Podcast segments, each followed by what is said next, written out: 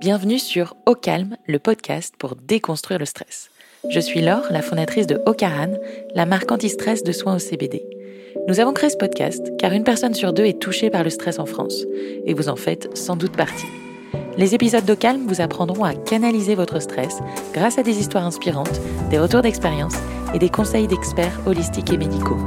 Le but? Vous donner les clés via des exemples concrets pour mieux le gérer et vivre enfin plus apaisé. Ça commence dès maintenant et c'est au calme. Bonjour Josépha. Salut Laure. Josépha, je suis hyper contente de te recevoir cet après-midi sur le podcast Au Calme. Tu es réalisatrice, tu es copywriter, tu es écrivaine, tu es à la tête du Loma Club. Donc c'est marrant, c'est sur Instagram tu définis ça comme une armée pacifique pour les femmes. Euh, donc c'est un club de parole, tu en parleras plus en détail. Donc tu es multitâche et avec toujours cet attrait pour la sororité, pour les femmes. Tu as notamment fait le documentaire Meuf et le documentaire Mère. D'où te vient cette passion pour les femmes? J'adore comme tu m'as présenté. Je pense que j'adore cette présentation. Merci. Je sais jamais comment me présenter. En fait, bah, je vais répéter tous tes mots, je crois, la prochaine fois. Euh, ma passion pour les femmes, je crois que très objectivement, elle me vient de ma famille. Euh, on est une, je viens d'une lignée de femmes en fait, et euh, je suis très proche de ma mère, de ma tante, de ma grand-mère. J'ai aussi très bien connu mon arrière-grand-mère. Et voilà, en fait, je crois que j'ai mis longtemps à me demander d'où ça venait. Je crois que ça vient de là. Et comment tu t'es dirigée vers ce type d'activité? D'où tu viens? Alors, euh, moi, à la base, je viens des relations presse, des relations publiques, et j'ai travaillé pendant longtemps en tant que barmaid dans des boîtes de nuit euh, sur Paris. Okay. Et euh, et euh, pendant longtemps, j'étais persuadée de pas aimer les femmes, mais je crois que c'était aussi un peu la tendance du moment où, euh, enfin, moi, j'ai que des demi-frères. Okay. Donc c'est très bizarre, je suis d'une lignée de femmes, mais j'ai grandi avec des garçons au niveau de mon âge. Et et du coup, ouais, j'étais plus à l'aise avec les garçons, donc j'étais beaucoup avec eux. Et il euh, y avait vraiment, euh, bah tu sais, moi je suis née en 1994, et du coup j'ai grandi avec vraiment euh, pas du tout l'effet de sororité. Nous, on était très en compétition, les filles, les unes. Il y avait un truc très compétitif, assez malsain. et du coup, ouais, j'étais pas proche des femmes du tout. Et puis en fait, en travaillant la nuit, je me suis rapprochée des femmes parce qu'il y a quand même une sororité qui se crée derrière un bar. Ouais. Euh, c'est un milieu très masculin. En ayant les premières, euh, les premières mésaventures, euh, bah, en tant que femme, tu te rapproches forcément des autres femmes qui l'ont vécu, t'en parles. Et puis, petit à petit, je me suis rendu compte du pouvoir de la parole. Et du coup, j'en ai fait mon métier sans même me rendre compte que j'en faisais mon métier. Donc, je suis incapable de dire d'où ça part. Mère et meuf, c'était un besoin de discuter avec d'autres femmes. Et euh, j'étais persuadée que ça allait intéresser d'autres femmes. Je me suis dit, si ça nous intéresse, nous, en tout cas moi et mes amis, aussi différentes euh, sommes-nous, je suis sûre que ça peut intéresser d'autres femmes. Voilà. Et cette compétition, tu penses qu'elle vient d'où? Pourquoi les femmes sont en compétition dans la société? Alors, euh, ça c'est un grand débat. Je pense que ça vient de beaucoup de choses, mais je pense que ça vient de nous en fait. Ou euh, parce qu'on est déjà en compétition avec nous-mêmes, et du coup, on est tellement dur avec nous-mêmes et avec le regard qu'on porte sur nous et avec ce qu'on pense que l'autre pense de nous, que du coup, se crée comme ça un climat de compétition entre les femmes où le jour où on choisit de se délaisser de ça, on se rend compte qu'on est vachement plus libre que ce qu'on pense et que les hommes nous... nous euh, je crois que ça vient aussi des hommes, mais qu'en fait, ça vient moins des hommes que ce qu'on pense. Tu vois, je crois qu'on s'enferme d'abord nous-mêmes dans des choses et, et voilà, donc enfin ouais, je pense que je sais pas si c'est clair ce que je te dis, mais euh, je pense que ça vient de nous en fait, ce truc-là. C'est nous, il suffit de voir. Euh... Enfin, tu vois, le meilleur exemple pour moi, c'est quand tu es dans un vestiaire de sport, de salle de sport, et que euh, tu te regardes et qu'en fait tu te dis ah purée bon mais là ah j'ai de la cellulite ou ah non non elle, elle me regarde c'est sûr elle a vu ma cellulite mm. alors que la meuf elle est en train de se dire elle a des cheveux trop beaux et en fait c'est ça et moi plus je parle avec des femmes plus je me rends compte qu'en fait on s'aime on s'aime, mais on a toujours peur que la fille en face pense un truc de toi. Ah bah ça se voit, elle, elle est euh, passionnée comme ça avec nous. C'est pas clair du tout ce que je te raconte là. si si, comment toi t'es sortie de ce modèle de compétition Est-ce que tu aurais des conseils à donner aux gens qui nous écoutent, aux femmes qui nous écoutent, pour qu'elles sortent de ça? Ouais, je suis sortie de ce modèle de compétition. Euh, bah, en fait, je suis Ça m'embête un peu de dire ça, et en même temps, c'est aussi la réalité, mais ça m'embête parce que ça va à l'encontre de beaucoup de choses. euh, Mais bon, si je suis totalement franche, c'est ça. Mon mec, voilà. Euh, je crois pas qu'on ait besoin d'un homme pour sortir de ça, mais moi, j'avais besoin de ça parce que les femmes de ma famille me mettaient dedans. Ok. C'était, voilà, je suis proche d'elles, mais s'il y avait des relations assez malsaines quand même, maintenant, avec le recul, je me rends compte. Et je crois que j'avais besoin, en tout cas, pas d'un homme. Là, il s'avère que c'est un homme parce que moi, j'aime les hommes, mais je pense que euh, ça vient juste, en fait, de, de la personne que j'aime. J'aurais aimé les femmes, ça aurait été une femme, Mm. tu vois. Donc, euh, ouais. Ce qui m'a aidé, c'est euh, qu'une personne m'aime. Et même euh, sainement, en fait. Voilà. Et l'amour sain, ça m'a aidé. Et puis après, devenir mère. Devenir mère, ça a changé ma vie et ça a changé le regard sur moi-même et sur les autres femmes. Je l'ai pas dit en préambule, mais en effet, tu as 27 ans et tu es devenue mère assez jeune, Euh, oui, à 25 ans. à 25 ans. Qu'est-ce que ça fait de devenir mère à cet âge-là? Euh, C'était un souhait. C'est drôle, hein. euh, J'ai toujours su que je serais mère jeune. Et pourtant, euh, plus euh, les années passaient, plus je me disais, non mais en fait, euh, bon, je serais mère à 40 ans, vu comment ça se passe. Et en fait, euh, bah, devenir mère à 25 ans, du coup, c'est jeune pour Paris. Oui. Je voudrais quand même le préciser Oui, oui, parce que, euh, Dans En fait, notre environnement, ouais, dans notre, dans notre microcosme parisien, c'est c'est jeune. Euh, bah, je sais pas, pour moi, c'était tellement une évidence que je me suis pas trop posé de questions.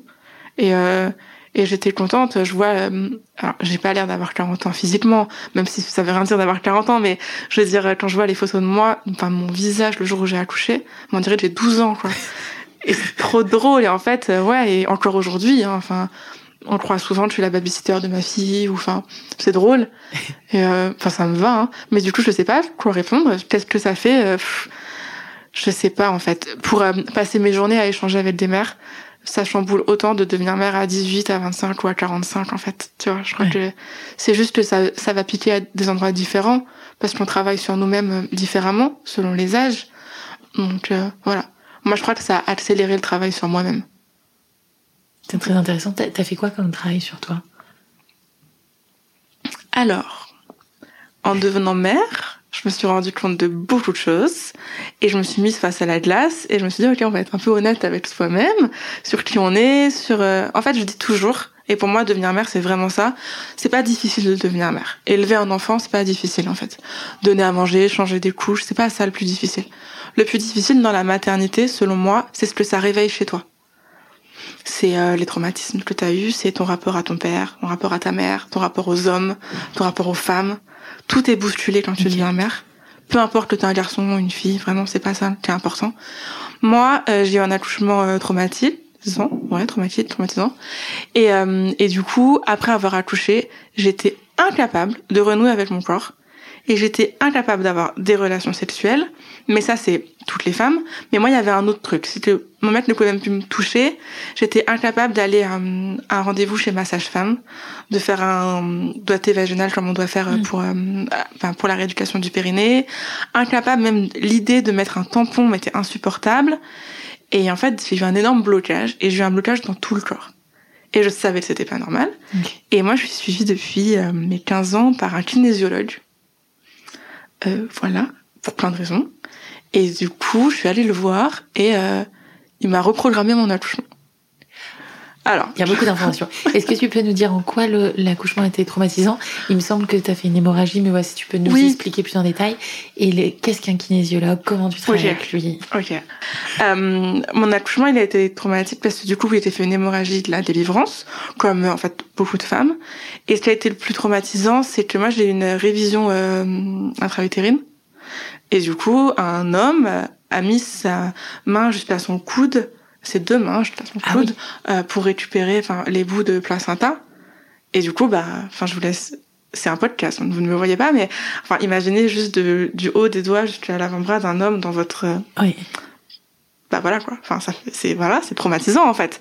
Et on s'en rend pas compte sur le moment et puis en fait tu sens tout parce que moi j'avais choisi de faire une péridurale euh, très ben, très très très peu dosée parce que j'avais envie de sentir et bah pour sentir j'ai senti.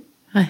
Et euh, et voilà et c'est traumatisant parce que sur le moment on se protège, on s'en rend pas compte et puis moi euh, c'est sorti après euh, enfin mon corps s'en est souvenu et voilà et puis en plus j'étais séparée de ma fille à la naissance.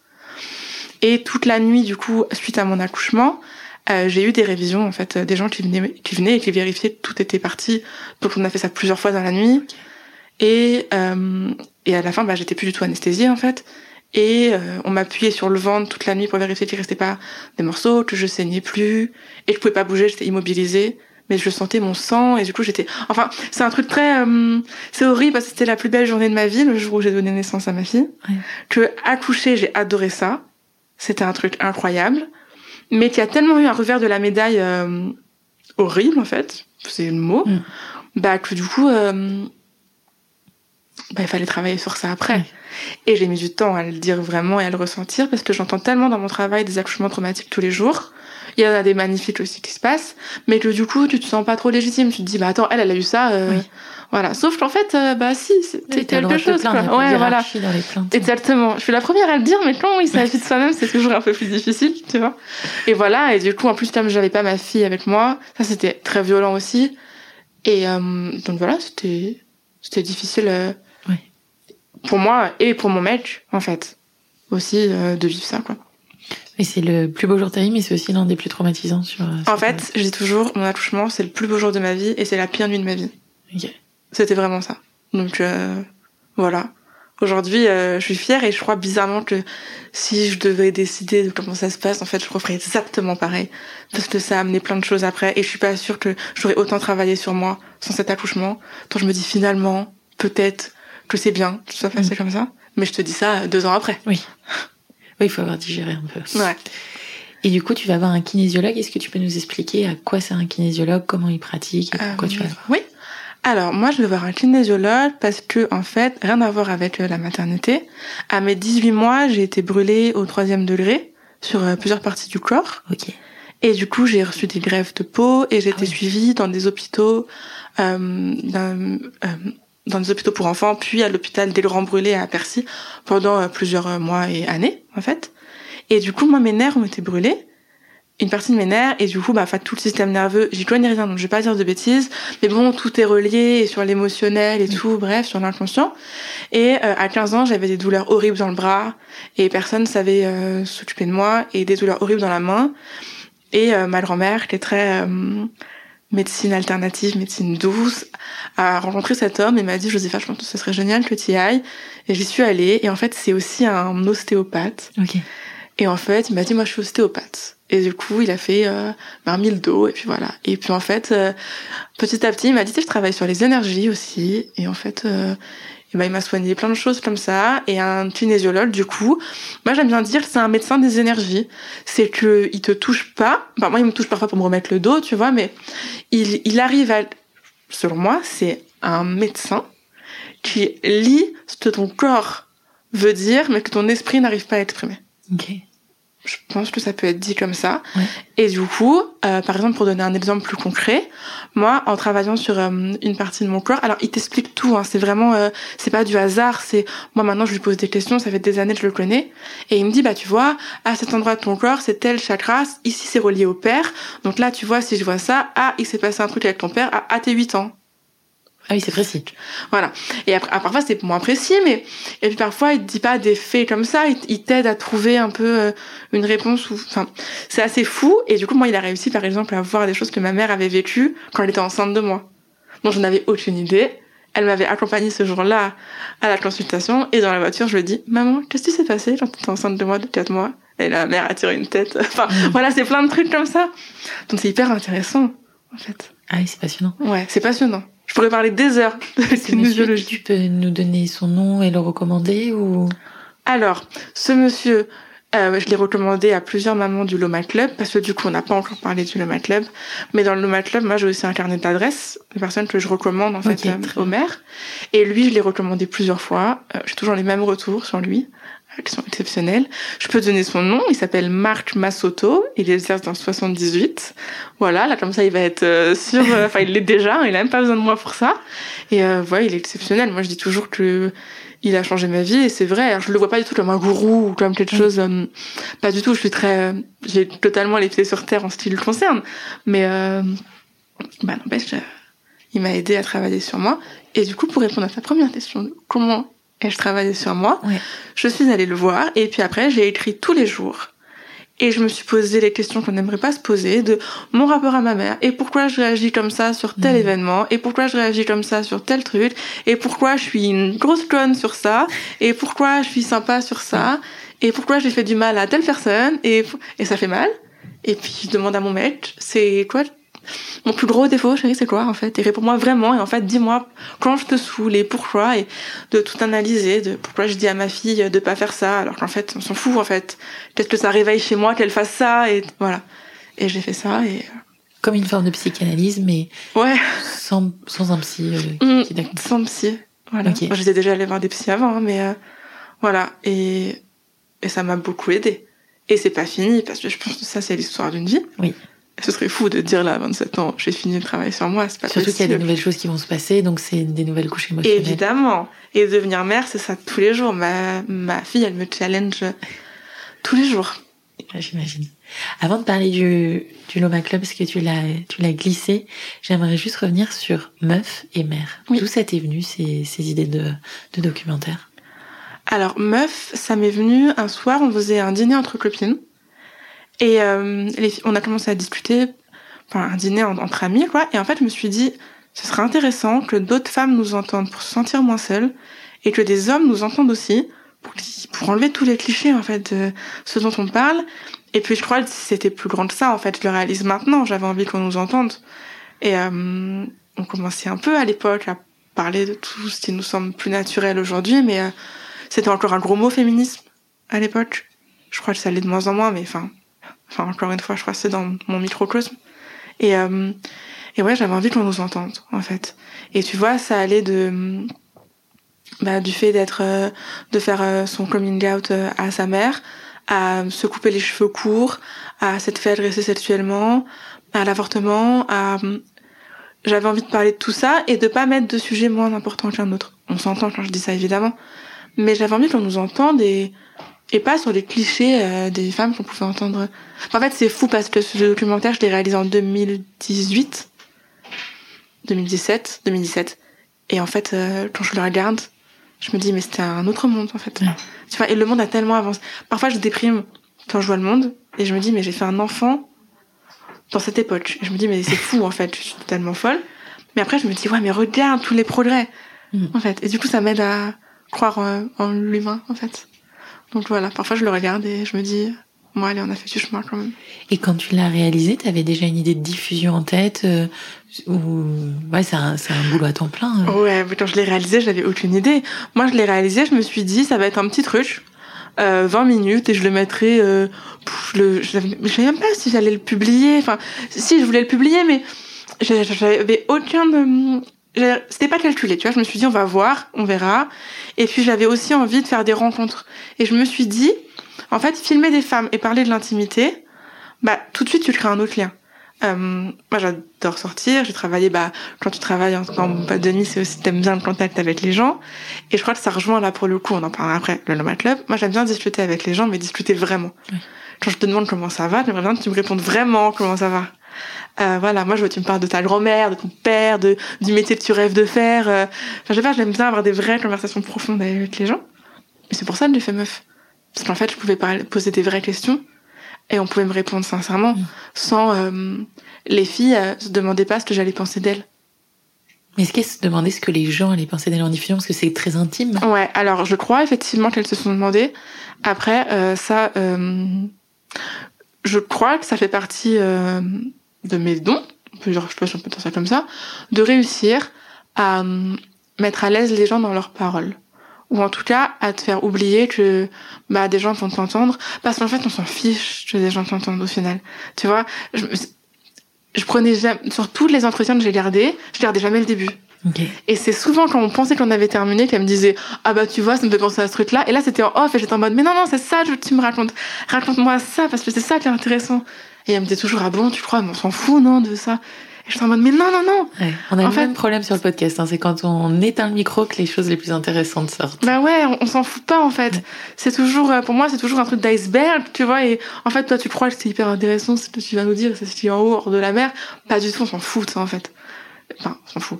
Ce qui est le plus intéressant c'est ce qui est en bas. Et que tu penses qui va pas nous intéresser. Et parce que c'est souvent cette chose là qui fait que t'es toi. Et du coup bah, en fait c'est ce qui fait que t'es toi tu fais pas intéressant. Donc euh, voilà. Et mère, euh, en fait, j'étais tombée enceinte. Du coup, meuf, pardon, j'ai fait quatre épisodes au final. Ok.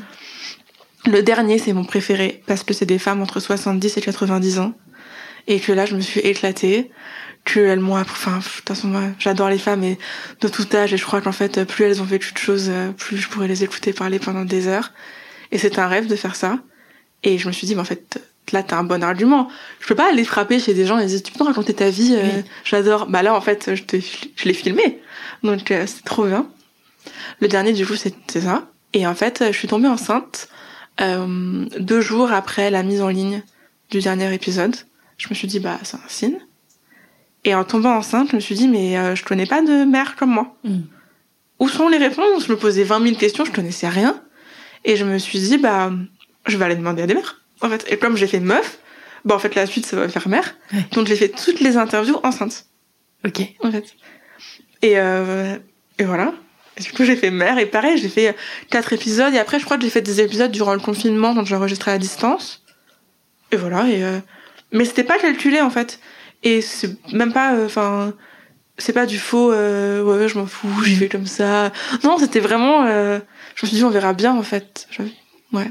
T'as fait des diffusions publiques et on peut les retrouver si on souhaite aujourd'hui sur YouTube. Euh, oui, j'ai tout mis sur YouTube, mais dès le début, en fait, j'ai juste fait euh, des projections en public et avec des débats derrière, parce que bah c'est ça, je trouve ça hyper intéressant de discuter après, de discuter après. Qu'est-ce que vous en avez pensé? Qu'est-ce que ça réveille chez vous, en vous euh, Et ça crée toujours euh, un lien. euh, Enfin moi, ce que j'aime dans les femmes, c'est notre lien en fait. Mm. Et ça crée toujours du lien et je trouvais ça magique et du coup ouais, je me suis éclatée à faire ça. C'était une super période de ma vie et voilà. Et donc t'es arrivé assez logiquement sur le Loma Club. Le Loma des- Club, je réalise maintenant que c'était en lien avec Meuf et Mère. Mais quand je crée le Loma Club, je le crée parce que je me sens seule, incomprise, et que je me dis c'est quoi ce truc de la maternité? On parle, on en parle partout. Personne ne sait ce que c'est en fait. Moi, je me retrouve nulle part. Des mères comme moi, j'en connais pas en fait. Elles sont où? Je suis sûre que, enfin, je suis pas exceptionnelle. Enfin, je veux dire, euh, il y a d'autres femmes comme moi, c'est sûr. Et euh, je voulais un groupe de parole de mères. J'en ai testé plein. Aucun me correspondait. Aucun n'avait la, modernité que moi je recherchais. Et en fait, je dis, bah, je vais le créer. Moi, je vais me faire mon groupe de parole. Et le Loma Club, c'est né comme ça. J'ai contacté des femmes sur Instagram avec qui j'ai changé des DM de temps en temps sur notre maternité. Et je leur ai dit, est-ce que ça te dit Une fois par semaine, le dimanche, on se retrouve une heure sur Zoom. On va être six. Et on va se raconter nos vies. En fait. Et on va se parler sans filtre. Et on va se dire nos vraies peurs de nouvelle mère, nos vrais problèmes de sexualité, sans se dire putain ma pote qu'est-ce qu'elle va penser de moi? Ou je peux pas dire ça à ma mère ou oh, je peux pas dire euh, à ma copine que bah, en fait je fais plus l'amour là puis j'en ai même pas envie je peux pas dire euh, à mon mec que, que, en fait euh, je crois que je regrette d'être mère Mm. je peux pas dire enfin et euh, et on a fait ça. On s'est réunis. Alors j'ai un peu modifié le casting au fur et à mesure. Et puis ça c'était euh, un bah, tous les dimanches. Et puis en fait après j'ai fait un groupe le lundi aussi. Et puis après ils en ont parlé à des amis à elle et puis j'ai reçu des messages de oh j'ai vu tu- on m'a dit tu faisais ça. Est-ce que ça est-ce que euh, est-ce que tu enfin est-ce que je peux venir? Ouais. mais je me suis dit non on serait trop nombreuses. Alors j'ai ouvert un autre créneau. Et puis en fait ça me prenait du temps de l'énergie je devais lire à côté des choses pour me, enfin me renseigner là à ce moment-là j'ai fait une, forma- une formation de doula pour euh, pas pour devenir doula mais parce que je me suis dit bah peut-être que ce serait intéressant en fait d'en apprendre plus sur euh, ce qu'on traverse nous Tu peux expliquer ce qu'est le métier de doula? Parce Oui, que ça bien peut sûr. sembler obscur, je pense encore. Euh, oui, une doula pour moi c'est une sage-femme émotionnelle sans le médical. Enfin, il y en a qui accouchent, mais en France euh, non. Euh, moi, une doula c'est une personne euh, qui vient t'aider, euh, qui répond à tes questions en fait sur euh, la maternité, qui euh, bah après, il y en a qui peuvent être là le jour de ton accouchement, qui vérifient en fait que ton projet de naissance soit bien respecté. Un projet de naissance, c'est euh, ce que tu veux en fait pour ton accouchement et ce que tu veux pas. Euh, c'est une personne qui t'explique tout en fait ce que les sages-femmes n'ont plus le temps de t'expliquer aujourd'hui et elle est présente avec toi. Tu peux lui parler de tout, voilà, et puis elle t'explique euh, le suivi, l'accouchement, le postpartum. Et après, les doulas, elles ont une grande partie du travail durant le postpartum. Elles peuvent t'aider pour ton allaitement, elles t'aident euh, contre la dépression du postpartum, elles peuvent te faire à manger, elles peuvent euh, s'occuper de ton bébé pendant que tu vas prendre une douche. Enfin, elles peuvent aussi être médiatrices dans le couple. Euh, voilà, elles font plein de choses comme ça. Le métier de doula est merveilleux. Le seul bémol, c'est qu'en France, c'est en train de se démocratiser et qu'il y a de plus en plus de femmes qui veulent être doula. Le problème, c'est que c'est un métier, mais c'est aussi une vocation. Et qu'il y a du coup de très très bonnes doulas, mais il y a aussi de très moyennes, enfin, pas très bonnes doulas. Et du coup, euh, bah, il y a des femmes qui ont un peu une mauvaise vision des doulas parce qu'elles ont fait appel à une et en fait, bah, c'était pas bien. Mm. Donc voilà, c'est un métier qui est génial, mais qui peine un peu à trouver sa place dans un monde, enfin surtout dans un pays où euh, on met, on prône beaucoup le médical en France. Et du coup, un métier comme les doulas, en France, c'est très bizarre, c'est encore mal vu. C'est un peu un truc de hippie qui joue du djembé, qui porte des sarouels alors que plus du tout. J'ai l'impression que c'est un peu ce qu'on pouvait avoir quand on vivait en famille, entre femmes, etc. Et qu'on l'a perdu parce que ben, c'est individualisé, euh, capitalisé, et du coup, il n'y a plus... Euh, tu sais quoi Moi, je suis pas sûre qu'on l'ait perdu que parce qu'on s'est capitalisé, individualisé. On a souvent ce débat lors des sessions du Loma Club, et en fait, je pense qu'on a perdu cette transmission euh, transgénérationnelle de enfin sur la maternité parce que euh, aujourd'hui on a des infos on a tellement d'infos avec Instagram avec euh, les livres avec euh, YouTube et tout qu'on demande plus conseil à nos anciens moins et il y a tellement un décalage entre nous ce qu'on apprend par jour par jour tu veux te former en une journée sur un accouchement c'est possible mm. nos grand-mères c'est pas possible et elles se mettent pas à la page aussi vite que nous mm. il y a il y a je trouve un, un problème de vitesse et du coup, comme nous, on a plus d'informations que nos mères à l'époque, par exemple, bah, par exemple, nos mères, elles peuvent souvent prendre ce qu'on fait comme une attaque à ce qu'elles ont pu faire, tu vois, ou nos belles-mères, ou, euh, bah, je sais pas, sur le clododo, par exemple, un truc qui revient beaucoup. Aujourd'hui, il y a plein d'études qui disent à quel point le clododo, c'est formidable. Et du coup, les femmes de ma génération disent à leur mère, je généralise involontairement, disent à leur mère, euh, non, moi, je voudrais avec mon enfant, parce que tu vois, c'est génial, en fait, euh, ça permet tout ça, tu vois, quand on laisse son enfant pleurer, bah, en fait, il se passe ça, ça, ça, ça. Et nos mères, elles sont là en mode, bah, moi, euh, bah, je t'ai laissé pleurer, mais je savais pas, enfin, où tu vois. C'est culpabilisant. Et du coup, ouais. Et du coup, ça, c'est un peu comme si on remettait en cause leur maternité. Et on peut pas remettre en cause la maternité d'une femme, peu importe l'âge de la femme. Donc, je pense qu'il y a ça aussi. Je pense que ça, ça joue vachement dans les chars. Et pas que, tu vois, le fait qu'on soit individualisé, même si je suis d'accord avec toi. Donc voilà, doula, c'est ça. Il y a des hommes doula? Euh, Je ne crois pas. Alors si, j'ai vu aux États-Unis qu'il y en avait, à Londres aussi un petit peu. En France, j'en connais pas. Euh, il y en a un génial sur TikTok, je me souviens pas de son nom, un homme doula aux États-Unis. Euh, je trouve ça trop bien. Mais voilà, après ils sont pas, tu sais, là-bas, enfin c'est pas les mêmes vitesses en fait. Mais du coup, je m'étais formée sur ça, juste pour euh, bah, avoir encore plus d'infos. Et euh, et puis en fait, à un moment, eu besoin d'argent parce que euh, on avait plus de sous et je me voyais pas retourner travailler, enfin retourner travailler, en tout cas avoir un travail, ce qu'on appelle, ce qu'on pourrait appeler normal. Vous comprenez ce que je veux dire Et j'ai réfléchi comment je pouvais gagner de l'argent.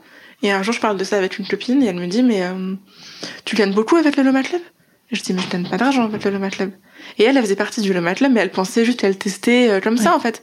Elle me dit mais Josepha, enfin moi, moi demain je paye pour ça en fait. Oui. Et on paye pour ça, Josepha. Et moi j'étais là non mais non enfin c'est et en fait j'ai dit bah si et je me suis dit je vais tester je vais un peu y aller comme ça on va voir et du coup j'ai peaufiné mon truc c'est-à-dire qu'il y a aussi une plateforme derrière qui a un accompagnement qui a de la mise en relation je fais tout un accompagnement c'est pas que des groupes de parole et du coup, bah, d'ailleurs, Clémentine, qui a créé le podcast Bliss Stories, oui. elle m'appelle la Madame Claude des mères. Et en fait, c'est ça, un peu, je me mets en relation. Et voilà, et j'adore, elle m'a dit ça un jour, je trouve ça génial. Et, euh, et voilà, et en fait, j'ai fait payer.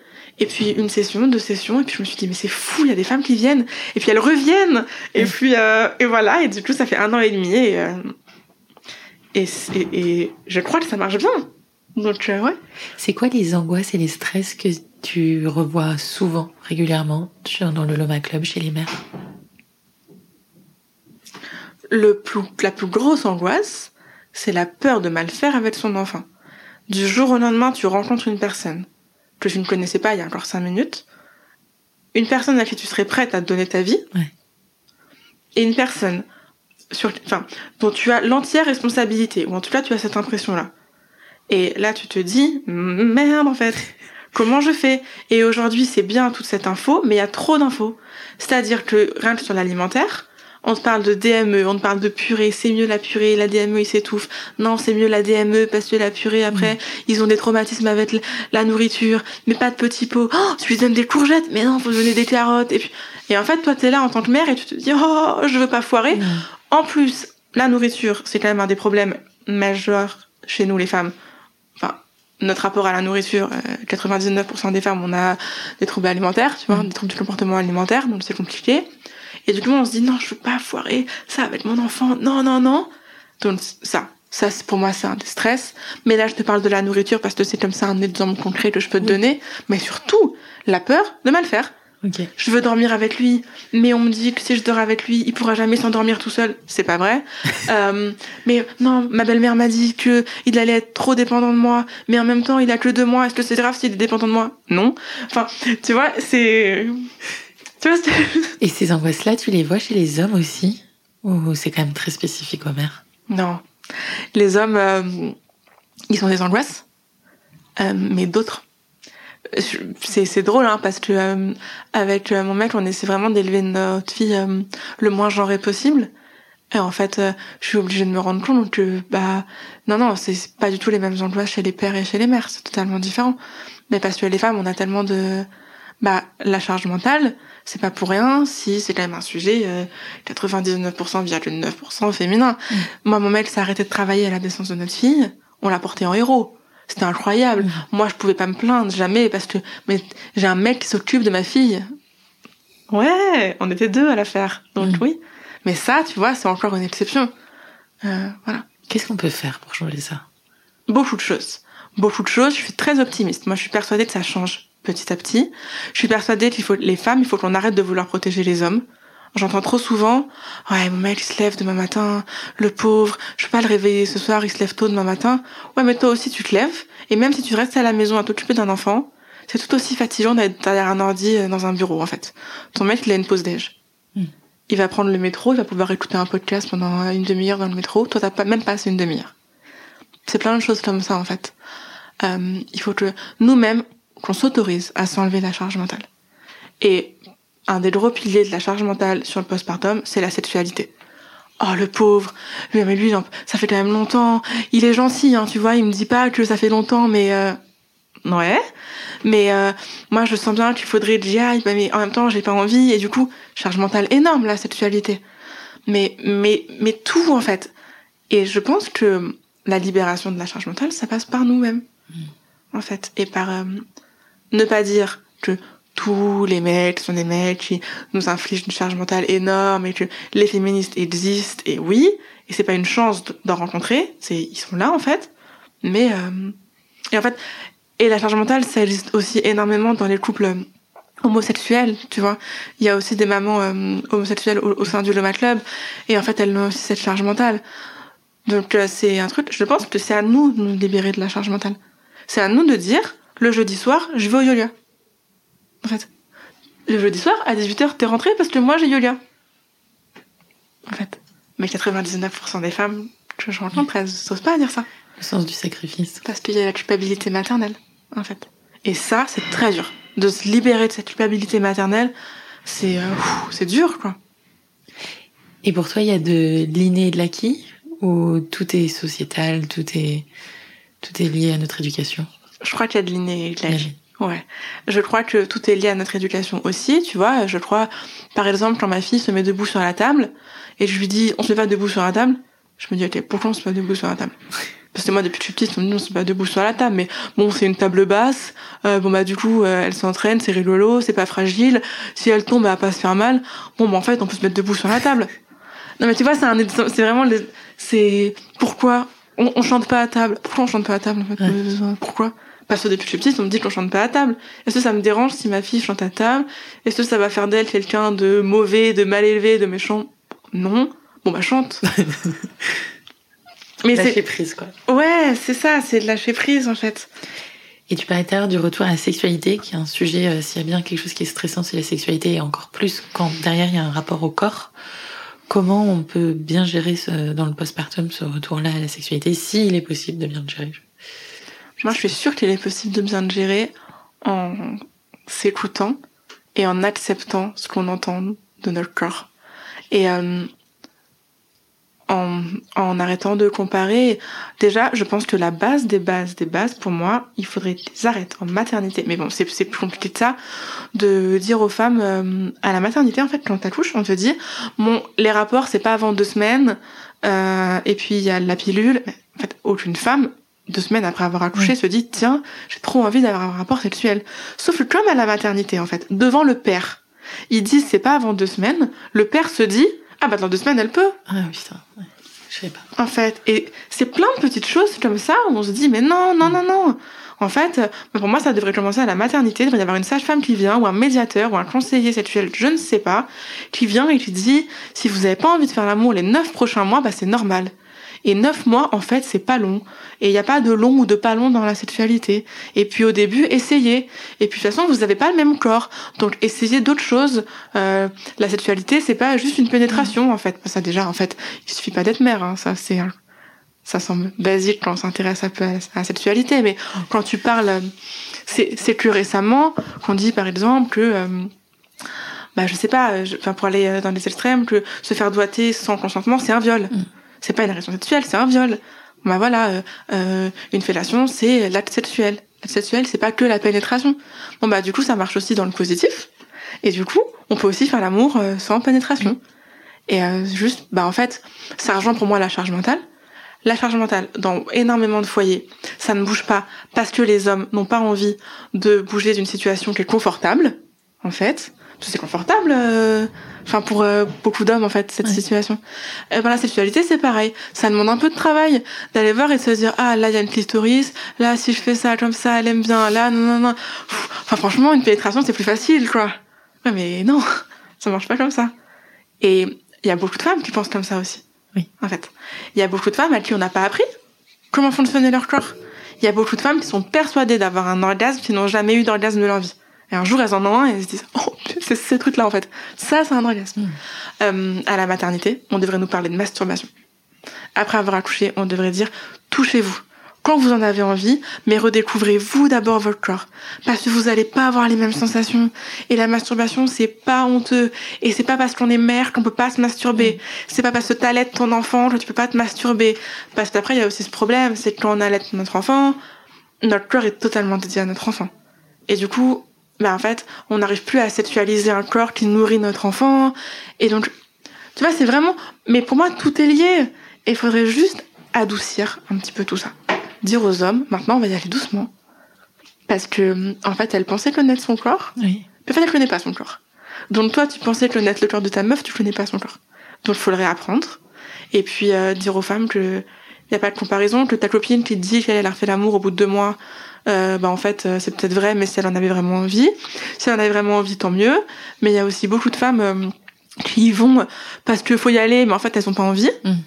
Ah, c'est un vrai sujet, un sujet pour moi un sujet tabou, c'est pas la sexualité. Pour moi un sujet tabou, c'est ce serait plus euh, les femmes qui se forcent, Oui.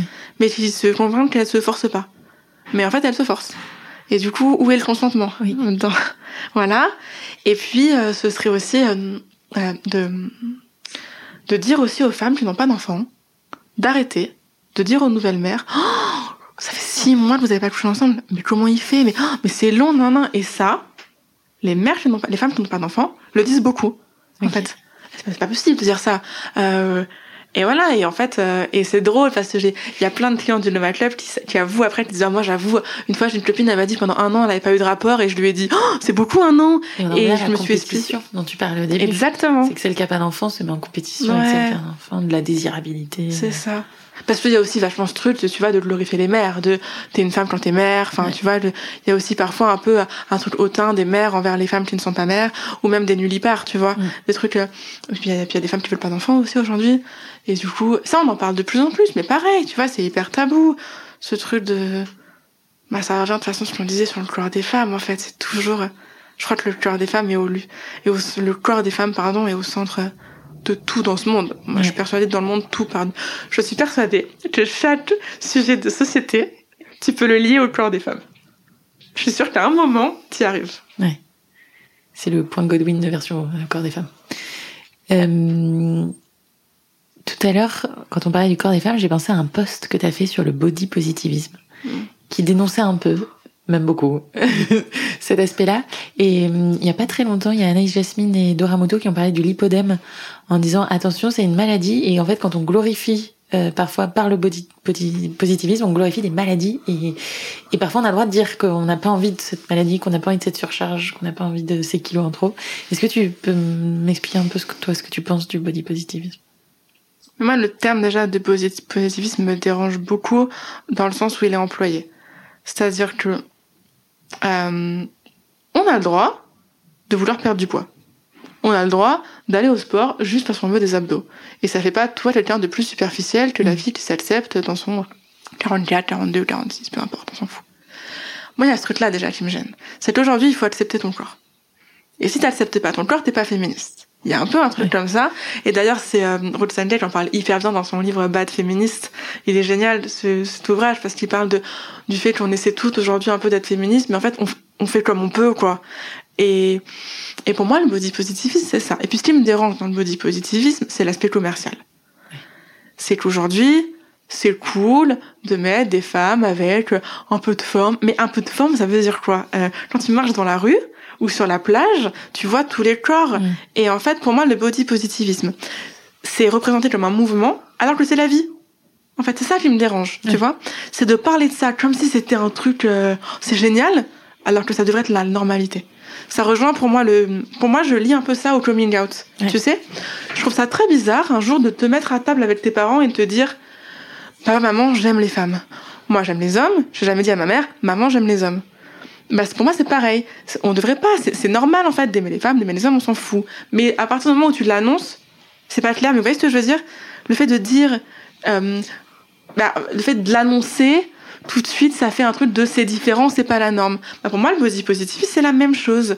Quand on dit à une femme qui fait un 44, oh, c'est bien, tu t'assumes. Mm. mais enfin, enfin, on dit à une fille qui fait un 38, c'est bien, tu t'assumes. Je trouve ça fou, en fait. Voilà, c'est ça qui me dérange dans le body positivisme. Et ça rejoint le fait de se comparer entre les femmes. Ça rejoint les remarques qu'on se fait sur notre poids tout le temps. La phrase qu'on a le plus entendue en tant que femme dans notre vie, c'est Oh, t'as maigri, t'es belle pas possible d'entendre ça en fait. parce que la perte de poids peut pas être euh, vue comme un compliment en fait. Ou alors on dit t'es es belle, mais on peut pas non plus tout le temps nous euh, nous ramener à notre corps.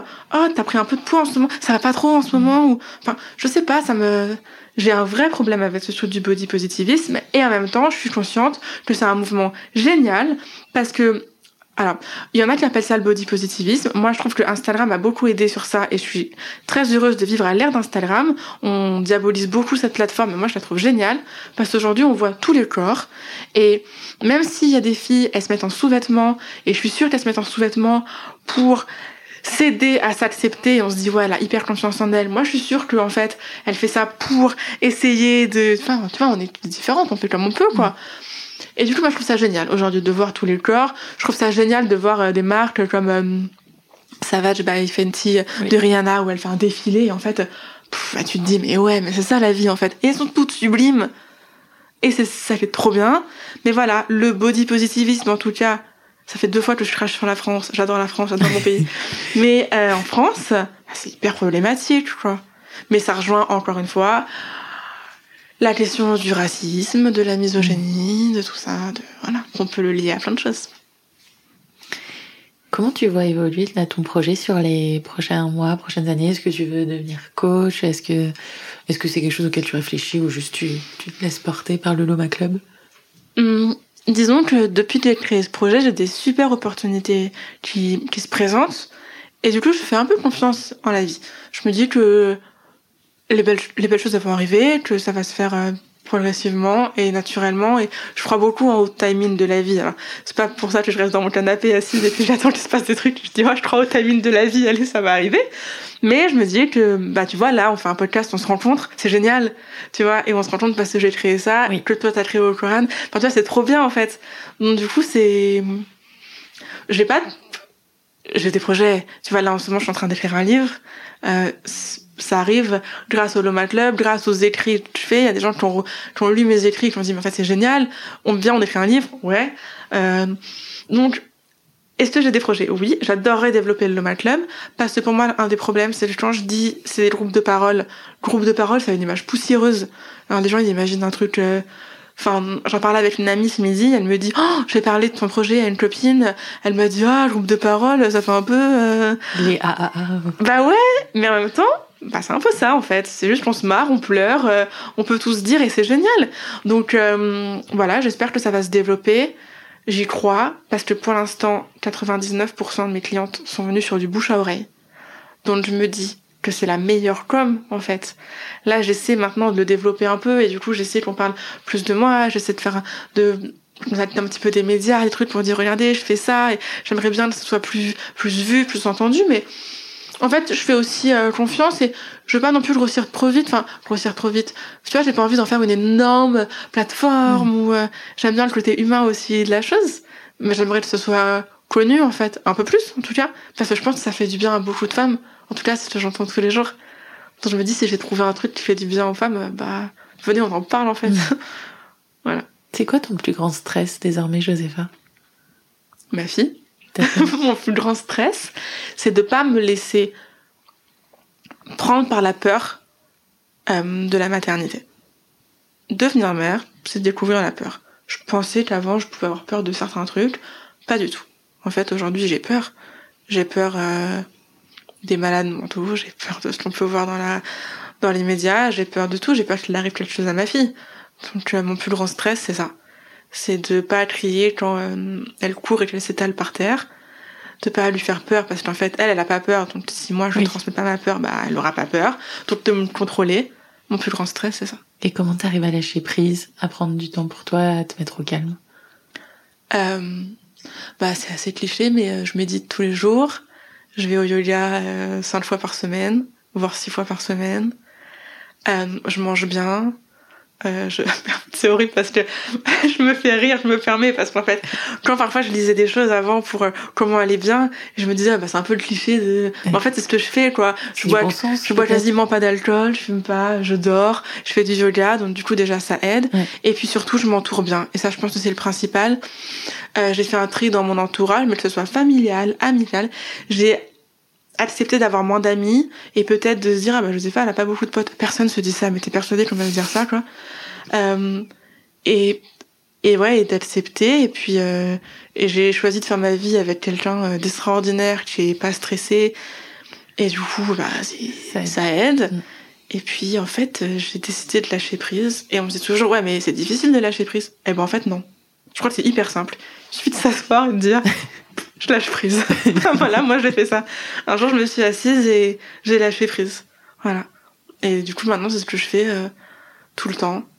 Et sur mon corps, sur la nourriture, sur euh, ma fille, sur euh, mon apparence, sur ce qu'on peut penser de moi. Parce que on se trompe tout le temps. Hein. Toi, t'es persuadé que là, je pense un truc de toi. En fait, je pense tout l'inverse. Tu vois, c'est tout le temps ça. Donc voilà. Et j'ai lâché prise parce que je me suis rendu compte que ma liberté, j'allais être la seule à pouvoir me l'offrir. Personne t'offre ta liberté, personne t'offre la paix, si ce n'est toi-même. Ça fait très gourou, mais je crois que c'est vrai. Et on attend toutes que quelqu'un nous donne le droit d'être libre ou nous offre de la paix. On sait pas comment, hein, mais on attend toutes qu'on le fasse. Mais en fait, euh, bah venez, on le fait nous-mêmes, quoi. Mm. C'est un peu bateau, c'est un peu bête, un peu naïf, mais je crois que c'est vrai, en fait. Euh, Est-ce que tu as quelque chose que tu aimerais transmettre à Paloma? Bah, beaucoup de choses.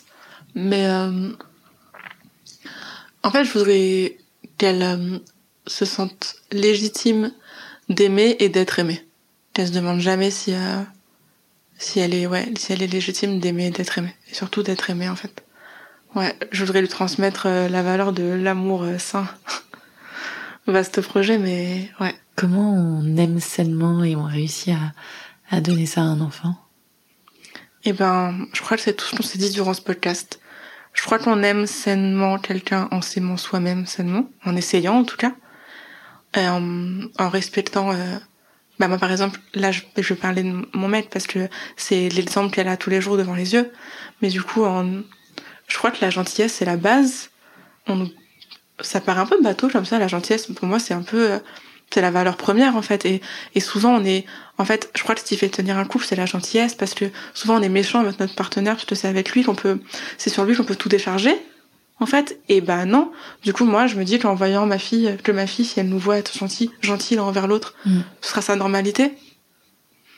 Si elle nous voit ne pas crier ou ne pas après bon, on est humain hein, tu vois on est comme tout le monde mais de juste euh, sans être là à dire des trucs de baba cool. Enfin tu vois. Genre juste que ouais si elle nous voit nous aimer et nous respecter c'est un peu la base. Et me respecter moi. Et je pense que du coup elle elle m'a appris quelque chose. Elle m'a appris à me regarder dans le miroir ma fille. Elle me regarde elle m'imite elle a deux ans et en fait, elle répète ce que je dis, elle fait ce que je fais. Et du coup, bah, si devant la glace, je me dis, ah, je suis ah, j'ai de la cellulite là, et ben, elle va trouver que c'est normal. Et du coup, moi, devant la glace, je me mets nue devant la glace et je dis, je suis une bombe, hein, je suis belle, hein, je suis belle. Et du coup, voilà, et je me dis, elle va grandir, être une mère qui se trouve belle, alors sans en faire des caisses, tu vois, toute proportion gardée, toujours évidemment. Bah, peut-être qu'elle aura cette image-là. Euh, on a grandi, je crois, notre génération avec des mères qui s'aimaient pas en photo ou qui disaient oh je suis pas sur cette photo je suis pas terrible oh, oh là oh j'ai trop mangé ce midi tu vois comme pour se justifier elles-mêmes qu'elles aient trop mangé mais pour montrer à la tablée je sais que j'ai trop mangé mais personne pense que t'as trop mangé en fait. Je prends pas trop de place, vous inquiétez pas. Voilà. J'ai essayé de penser à ça et je me planterai sur autre chose parce que bah en fait c'est sûr à 15 ans elle me dira ah, je suis nulle et qu'elle me déteste ou pas, hein. ça se trouve non. Voilà, je suis pas. Euh... En fait, je suis pas meilleure que notre mère. Moi, je vais merder sur des trucs où la voisine, elle va réussir, et puis la voisine, elle réussira sur des trucs où moi, j'y arriverai pas, et puis euh... c'est pas grave en fait. Je pense juste si je lui donne un peu d'amour et confiance en elle, bah, elle me dit peut-être qu'elle partira dans la vie avec des bases un peu plus solides.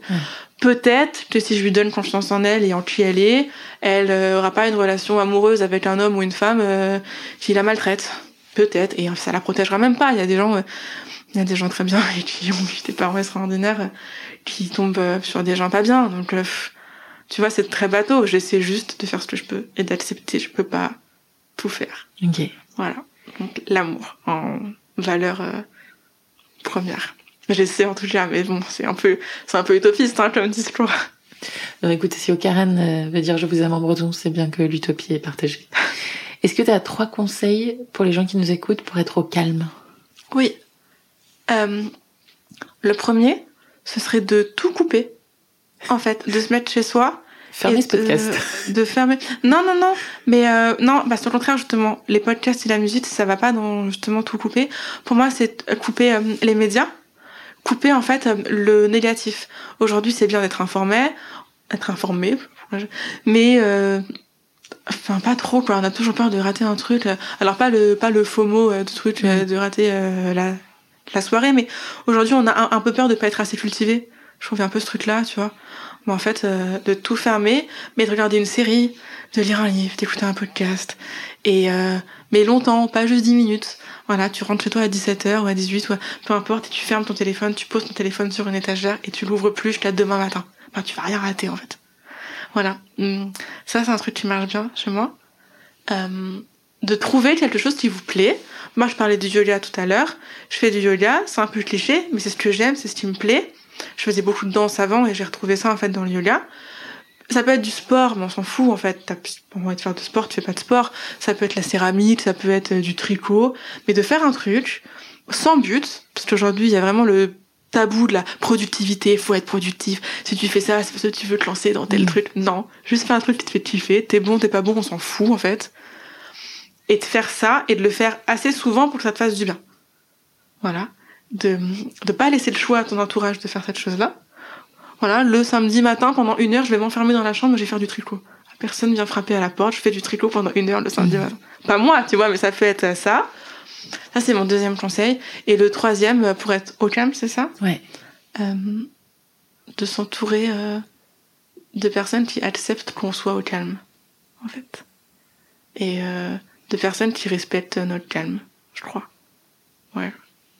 Je crois que c'est ça. Parfois, on a, on a pas envie de parler ou on a envie d'être bah, juste comme on est. En fait, parfois, je trouve que bah, je crois qu'il y a plus de gens bien qu'on veut le penser ou qu'on nous le montre parce qu'on parle beaucoup du négatif, mais moi je rencontre des personnes extraordinaires tous les jours et euh, je crois que l'humanité elle est encore super belle. Et du coup, bah, les personnes, elles sont là. Mais si t'es pas au calme, bah, en fait, tu vas remarquer que les personnes qui ne le sont pas non plus. Et en étant calme, en fait, tu te rends compte qu'il y a plein d'autres personnes qui sont calmes. Et va lui parler, en fait, ça se trouve, vous allez faire un truc génial ensemble.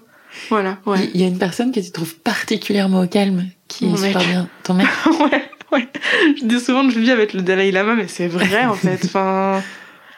Ouais, mon mec. Faudra qu'on l'interviewe alors. Ouais, il est calme. Et vraiment, c'est un truc. euh, Ma meilleure amie, elle l'appelle le grand sage. Et toutes les personnes qui le rencontrent, elles l'appellent ouais, le sage. Il est calme. Voilà. Et ça fait du bien de vivre avec quelqu'un de calme. Et ils sont plus nombreux qu'on croit, en fait. Voilà. J'en connais d'autres, hein, des personnes calmes, mais là, comme ça, quand tu me demandes, euh, ouais, mon mec. Merci Josépha. Et bon courage pour l'écriture de ton livre. Merci beaucoup. vite le lire. Moi aussi, j'espère. Bon retour à Merci. Bruxelles. C'est la fin de cet épisode. J'espère qu'il vous aura offert quelques clés pour une vie plus apaisée. Si vous aimez Au Calme, n'hésitez pas à le partager à vos proches, à nous mettre 5 étoiles et à nous écrire des petits commentaires. Ça nous aidera beaucoup. Pour découvrir tous les bienfaits du cannabis breton pour le corps et l'esprit, rendez-vous sur ocaran.com et entrez le code OCALM, H-O-K-A-L-M, pour bénéficier de 10% de réduction sur votre commande. Merci à tous pour votre écoute et à très vite pour un nouvel épisode.